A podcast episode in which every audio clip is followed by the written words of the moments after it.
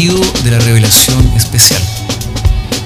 Hay tres cosas que merecen ser tratadas en forma singular con relación al contenido de la revelación especial de Dios. A. Es una revelación de redención.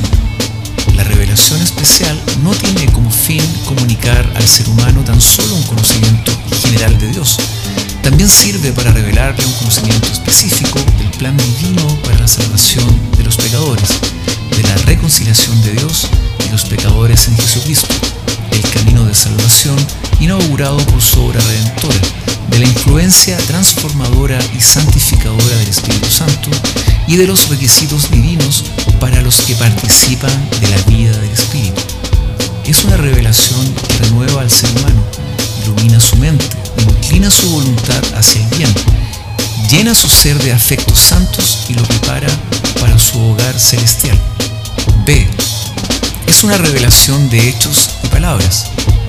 Esta revelación de Dios no consiste exclusivamente en palabras y doctrina y no se dirige tan solo al intelecto.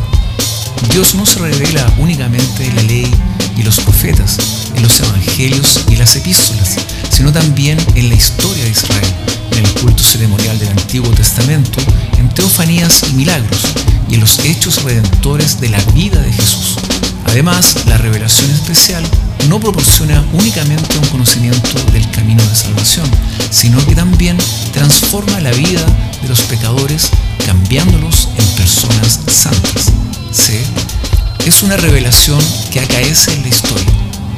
El contenido de la revelación especial se fue manifestando gradualmente con el transcurrir de los siglos.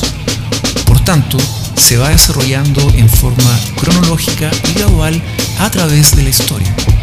Las grandes verdades de la redención aparecen en un principio algo oscura, pero gradualmente se van aclarando hasta que finalmente en la revelación del Nuevo Testamento aparecen con todo su esplendor.